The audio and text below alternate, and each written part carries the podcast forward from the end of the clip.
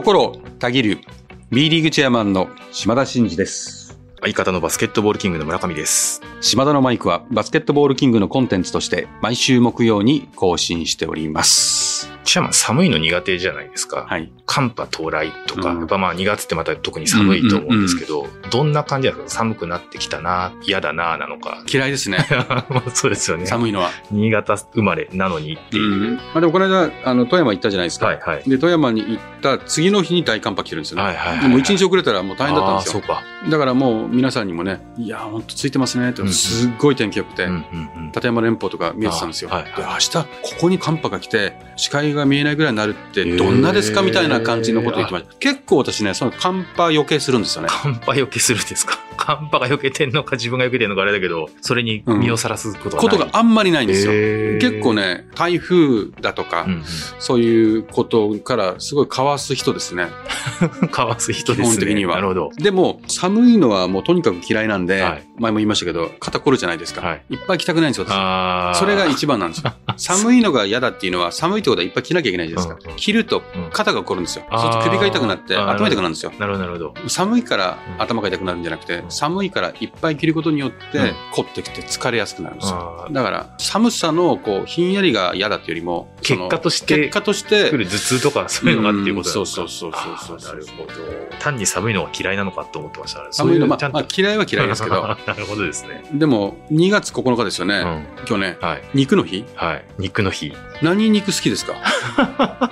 何肉が好きですか？シャマンはどうなんですか？いや、私は鳥ですよ。あ、そっか。焼き鳥ですよね言ってるじゃないですか散々そうか。そうだ、そうだ。もうこんだけ焼き鳥焼き鳥言ってるんですから。そうだ、そうだ。これで私が、あの、牛ですって言ったらもう大変になっちゃうんですよ。牛も育ててらっしゃったんだ牛、まあまあまあ牛、まあ、でも鳥なんですね。うん、そうそう。で、育ててると、うんやっぱね、そんな食べたくなくなるんですよね。なるほど。だから、牛率減りましたよ、私。牛率。牛を育ててからは、牛率ものすごい減りました。ああ、なるほどですで、ね。焼肉屋さんとか行っても、豚とか、ラムとか。まあもちろん鳥もありますけど、うんやっぱ減りましたね、ステーキも、今だとあれですよね、焼き鳥が占めるウェイトが高い1年を送ることになってるんで、やっぱもうやっぱ鳥がかなり占めてるってことですよね。うーん、そう。だから、今、鳥インフルとかがあるじゃないですか。はいはいはいものすごく気にかけてるんですよ、私。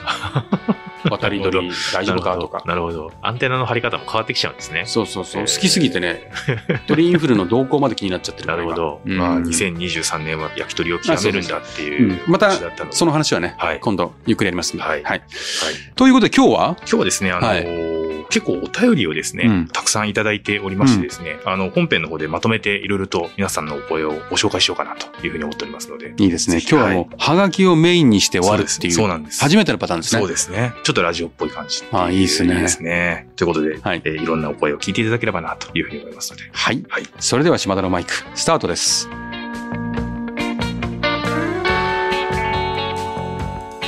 島田のマイク。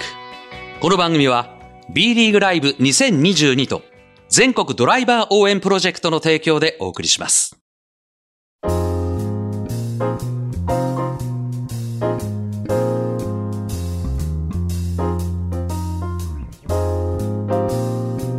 ということで、えー今回はですね、あの、皆さんからいただいたおはがき、それからお手紙、たくさんいただいてますので、ちょっと私の方から紹介をさせていただければな、とはいいうふうに思うんですが、ありがとうございます。えーまずですね、もう何度かいただいてるんですけども、この達筆、2枚に分けてということでですね。綺麗な字だね。なんですよ。すごくないですか？もう自信喪失するね、そういうの見ると。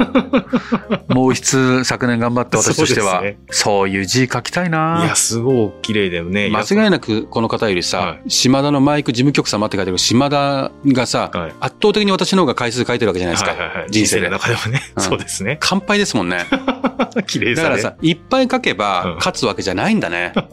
そうなんですよ。うん、なんかすごく悔しいな、そういうの見る。ことの綺麗な島田の字を書いていただいたのはですね、うんえーまあ、ラジオネームペプシマンさんということで、何回かねはい、あの、お便りも、久しぶりですね。はい、いただいてますけども、うんちょっと中身がですね、まあ、2枚にわたってたくさん書いていただいてるんですが、すごいね。はい。まあ、一つがですね、あの、今年はワールドカップと名の付く大会が、うんえー3月の WBC ですね。うん野球、うんそれから、まあ、3x3、うん。女子サッカー、うんそ。して8、9月のバスケと、うん。で、9月、10月ラグビーと、うん。バレーもありますよねとあるんですけど、うん。ちょっとバスケは野球とラグビーの影に隠れた感じであんまりメディアで確認できないなとうん。もうちょっとアピールしてほしいんですけど、っうん。ていうようなちょっとお話が一つとう。いうんことで、もう一個はですねこの間あの新リーグの名前をちょっと新 B1 じゃなくてっていうお話を受けてたと思うんですけど、はいはい。例えば、えー B1 を、えーセ・リーグ、パ・リーグ、えー B2 をイースタン、ウエスタンみたいな野球で例えると、そういう感じで、こう、理由それぞれで名前が変わっていくみたいなことなんですかね。ということで、まあちょっと、ワールドカップのところからちょっとお話をいただこうかなと。そうですね。あのね、これはね、いろいろあってですね、はいまあ、バスケットがまだまだ力不足かもっていうところはありつつも、はいまあやっぱりサッカーのね、あれだけの盛り上がりを見てしまってるんで、なおさらそう感じるかもしれないんですけど、そうですよね今本当におっしゃる通りで、目白押しじゃないですか。はい。はい。これはね、オリンピックがうんやっぱ1年あー、そうか。ずれたことにより、はい。そのギュッとしてるんですよ。うんうんうんうんそのずれたことによって、オリンピックイヤーうんにビッグイベントを持ってくるのは避けるんで、はい、はい。ずれてずれてきてるんですよ。あー、なるほどですね。で、パリは動かしてないんで、はいはいはいギュッとした中でずれてきてるんで、あー23がもとにかく。目白押しなんですよあー、そういうことなんですう、ね。そう。これは、まあ結果的にはうんこんなにいっぱいあるわけでは当初なかったんですよ。うんうんだから我々からするともっとバスケットのね、ワールドカップがうんこう選択肢として少なくて、集中的にこうメディアさんも取り扱っていただけるような状態を期待してたんですけど、うんまあいろんな諸事情で重なってますね。そうですよね。それはちょっと我々としては少し残念だったなと思います。うん何よりもこうこんなに素晴らしいイベントがいっぱいあるんだったらもうちょっとこうずらしてうんちゃんと感覚値として日本のこのスポーツ熱を2、3年かけて盛り上げたいぐらいの感はいじじゃないですか。はいはいいっぺんに来ちゃうって感じなんで、うんまあそこはあります。うんまあただ、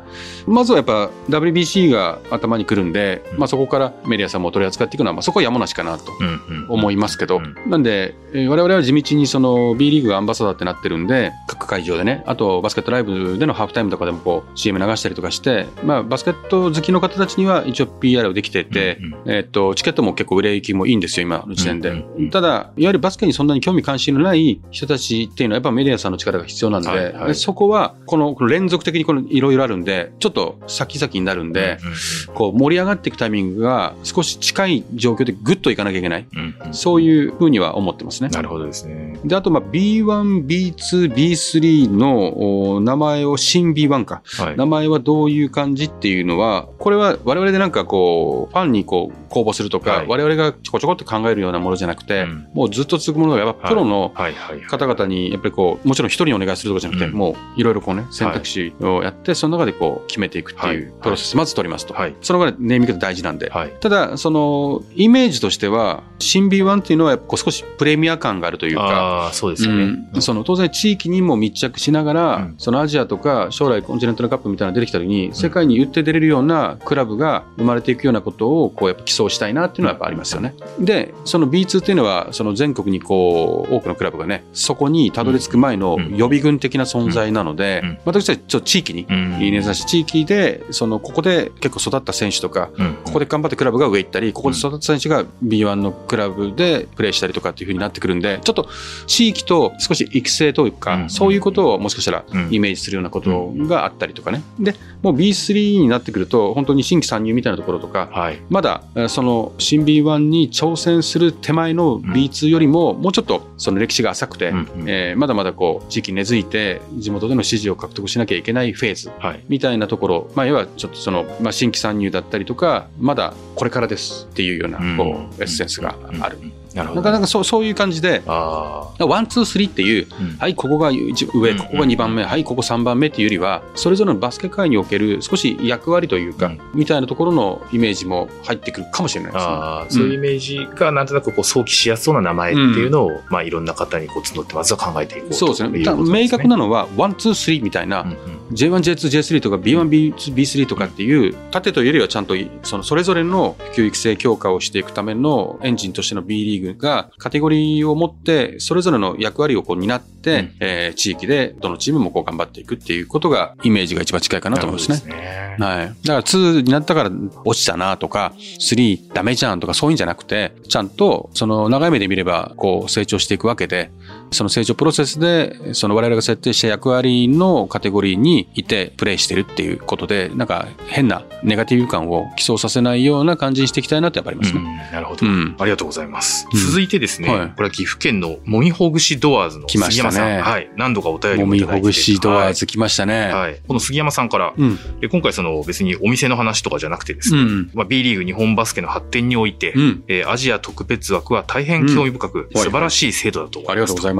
で、今年はバスケワールドカップもあるので、うんまあ、ぜひアジアバスケについて知りたいなと思っています、ということでですね、うん。もしこの番組でチャンスがあればですね、うん。アジア枠の選手へ直接インタビュー、まあ、母国のバスケ事情とかを聞いてみたいなというようなオーダーというか、うん。ご希望ですね。まあ、うんせっかくこういうワールドカップの機会なので、アジア選手のそれぞれの母国のバスケ事情を聞けるといいなというようなことなんですけども、まあそこはちょっとあの今後ね、スタッフの方でも検討していきたいなと思いつつ、このアジア特別枠というまあ制度について、まあ今時点どんなことをちょっと考えられてとかっていう。そうですね。アジア特別枠の制度は、まあいろんな制度あるじゃないですか。はいニュースでも何でも。はいまあこれもすごくいい制度だなって思ってますね。うんはいまあいろんなそもそも意味合いがあるんですけども、うんうんまあ前もこの番組で話してるかもしれませんけど、まあ一つは日本のね、代表選手たちが世界に打って出るにはアジアで勝たなきゃいけないじゃないですか。はいで、アジアのその優秀な選手がバンバン来てるってことは、うん日頃からそういう選手たちとマッチアップしてね、そういう特性をやっぱ知り得るよねっていう競技的な観点っていうのが一つあるし、うんうんあとはアジアのマーケットとつながることによって放映権だったり、スポンサーだったりっていうことで、まあビジネスの観点でやれたらいいなっていうふうにやってますけど、まあどっちの面でもある一定の成果を収めてるかなと思いますね。で、あとはもう一つのポイントとしては、いわゆる1クラブに一人の帰化選手かアジア枠を選択できるじゃないですか。はいはい。やはりその帰化選手がいるところが、やっぱ相対的にうん当然競技場は有利に運びますよね。はい。そこに対する対抗処置というか、うんそことの戦力格差をまあ是正していくっていうこともうん一つの目的なんで、うんまあその3つか。代表の強化の観点。えーあとは事業的な観点。あとは B リーグの戦力格差の部分における、まあ、一つの対応策ということですね。で、アジアにまあ、まだ今5カ国なんで、はい今後増やしていってほしいっていうニーズもやっぱクラブからあるんですよね。うんうんうんまあでも各国の優秀な選手が今来てるんで、はいこれをもうちょっと拡大してほしいっていう声があるんで、まあそこは前も言ったかもしれませんが、検討はしたいんですが、なかなか一カ国こう開拓するだけでも結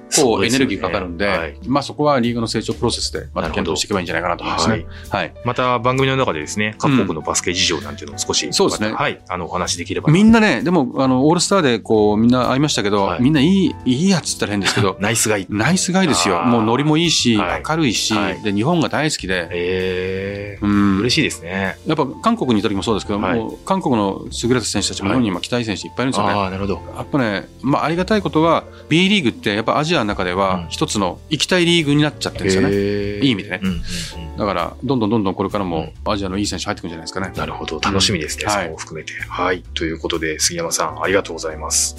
続いて続いてですね、越谷のですね、まあ、うん井上さんという方からなんですけども、この番組でもですね、あの、スポンサーをしていただいている、まあ、B リーグライブですね。うんうんこれをまあ、使って、まあ、B リーグもそうですけど、B リーグライブも楽しんでますということで、まあ、B リーグの楽しみ方としてですね、B リーグライブっていうのも結構面白いですよというのをまあ、伝えていただいているという感じなんですけども、B リーグを楽しむ上で、あの、スポーツくじのウィナーであるとか、うん B リーグライブであるとか、うん試合だけじゃなくて、こう、他のものも試合のお供としてというか、うん。まあ、楽しめると非常に面白いですよね。そうですね。んもう本当にウィナーももちろんですけど、B リーグライブはい。2022。はい。嬉しいですね嬉。しいですよね。ありがとうございます。もうぜひね、ぜひぜひそのウィナーとか。ね、ちょっと間接的にね、うんうん、そういったものを合わせながら、うん。まあ楽しんでいただきたいですね。そうですよね、はいそしてですね、今度は結構びっしりとお手紙をいただいているものもありまして、えーこれはですね、名鉄インカリアの支配人の永瀬様からということなんですけども、うん。以前あのー島田チェアマンのツイッターにですねうん、ちょっと呼びかけて、あの、達夫ルームができるのよというようなことをちょっと、えー絡んでいらっしゃったと。その時に突然呼びかけたにもかかわらず、レスポンスをいただき非常に嬉しかったですと。うんえーついに達夫ルーム完成しましたということでですね、あの、ご丁寧にお手紙をいただいていると。ありがとうございます。はいいうことで本当にそんな大丈夫ですよ。ちゃんとチェックしますから、あのお手紙まで忙しいんでしょうから。綺麗な字でですね、いかにこう、アウェーのお客様にこの達夫ルームを楽しんでいただきたいかと。もう止まってるんですかね、今？もうなんかですね、あの、最初の時にですね、ツイッターで達夫がその等身大の抱き枕と添い寝してる写真とかですね、内覧会とかも結構やられてということで、もう実際泊まれるようになってるとうんいうことのようですね。まあはい。等身大のあの抱き枕みたいな、等身大で書いますね。でかいですよ、そしたらね。でかいですね。達夫等身大抱き枕が設置されているのは結構でかいですよ。反響が大きかったですっていう。でもなんか、あの時に SNS に私反応したら、なんかはい、達夫が絡んできて、はい。仕方ねえな添い寝してやるか、みたいな、来たから、ああれは本物が添い寝しようとしてるのか、はいはい。その抱き枕なのかどっちなのかな。すごいですね。ちなみにこの名鉄インカリアはですね、ホテルさんがですね、達夫のオフィシャルパートナーになってると。あ、スポンサーついてるんですか？スポンサー、スポンサーさんになってるみたいですね。すごいですね。オフィシャルパートナーがつくような、もう、 Bリーグを代表するマスコットということなんですかね。どういう風になってるんですかね？どういうね？あの体のどっかに企業名とか入ってるんですかね？入ってるんですかね。なんか、クラブとかも超えて、そういうキャラクターというか、マスコットにそういった動きが出てくるというのはすごいですよね。でも、富山も、はいあの、グラウジーズルームがあって、去年、あお部屋見せてもらって、はいはいはい、うんはい。結構皆さんこう、バズってましたけど、うん。それに続くですかね。こういうのあるんですかね、他にもね。そのクラブのなんかホテルと連携して。ああ、でもあるのかもしれないですね。なんとかルームみたいなのねうんそうそうそう。だから今回私、富山行ったじゃないですか。はいはい。行ってから思い出して、うん。あ の部屋、前泊まるって俺行ったよなと思って全然違うとこ予約しちゃったので、なるほど。今度ははい。そこ泊まりますし、はいここも、はい。私有言実行なんで、はいこの私にその SNS 絡んできた時に、はいあ、じゃあ今度行った時に泊まりますって言ってるんで、なるほど。待っててください。なるほど。じゃあ、名鉄インカリアの達夫ルームに、チェアマンが等身大枕と添い寝するかもしれない。でもこう、お手紙何枚ぐらい書いてくれてるんですか？3枚ですね。こういう熱量大事ですよね。大事だと思いますね。とにかくアウェイのブースターの方々にこう楽しんでいただきたいという溢れてる手紙なので、そう、アウェイのお客さんにさ、泊まってもらいたいっていうのもあるし、その時に私がね、うん。泊まって、うなんかこう、宣伝とかしたらさ、うん。うん。うん。それなりに知知られればうん。うん、また増えるかもしれないじゃないですか。でもそういうの考えてちゃんと SNS とかお手紙書いたりとかっていうことを、それは営業でいいんですよ。はいはい。でもこういうのをできる人ってやっぱすごいなって。ビジネスマンとして。あなるほどですね。当たり前のように思うかもしれないけど、うんこの便箋で3枚ぐらいお手紙書いて、その名刺つけてうん。送ってくるっていうのはね、すごく大変なことですよ。なるほど。うん。名鉄委員の長瀬さん、はい。ありがとうございます。リスペクトしてます。はい。あの、必ず行きますんで。はい。はい。ということで、以上、あの、ペプシマンさんとですね、それから、えー、もみほぐしドアーズ杉山さん、うんそれから井上さんに、えー、名鉄インカリアの、えー、長瀬さんから手紙をいただきましたので、またいいですね。なんかラジオっぽいですね。はい、えー皆様からのお便りがお待ちしております。さあここでハーフタイムいや私実は野球実況が中心でバスケットボールのことはいまいち知らなかったんですねバスケットって得点リバウンドアシストと選手の指標になる数字ってありますよね。どこを見ればいいのか。詳しくない私にも分かる指標が欲しいなと思っていた時に出会ったのがファンタジーポイント。多くの成績を数値化して個人の総合的な活躍度を示したものがファンタジーポイント。要はこの数字が高ければ高いほど活躍したってこと。これさえあればいや今日も素晴らしい活躍でしたね。なんていつもバスケを追いかけてるアナウンサー風に話ができちゃうでしょ。ファンタジーポイントきっかけで B リーグにも興味が湧いてきたしついでにリーグ公認ファンタジースポーツの B リーグライブ2022も楽しんでみることになりました。え？じゃあもう立派な B リーグのファンじゃないかって？そう言っていただけるなんてファンタジーポイントのおかげですよ。さあ後半が始まります。各選手は活躍してくれるんでしょうか？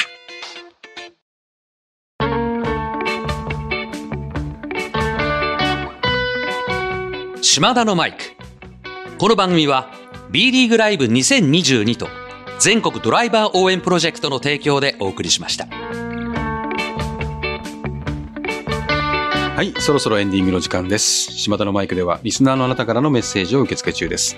私への質問、企画のリクエスト、お悩み相談、暗算祈願、何でも構いません。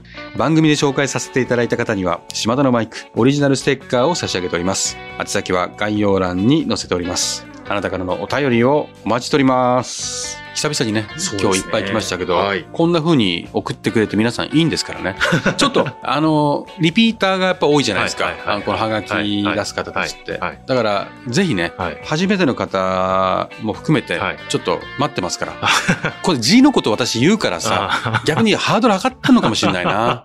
あの、大丈夫ですから、はい G。ー G。字が、大丈夫あですかの G。綺麗とか、はいあの、上手とか、そういうのは関係ないですから。こうやっていろんな質問とかもこうぶつけていただけたりとかね、うんあの、これどうなってるの？みたいなことうんで、すごくいいきっかけで面白いですよね。うん。ということで、はいお便りを引き続きお待ちしてますということですね。島田のマイク。ここまでのお相手は、心をたぎる B リーグチェアマンの島田真二でした。また来週。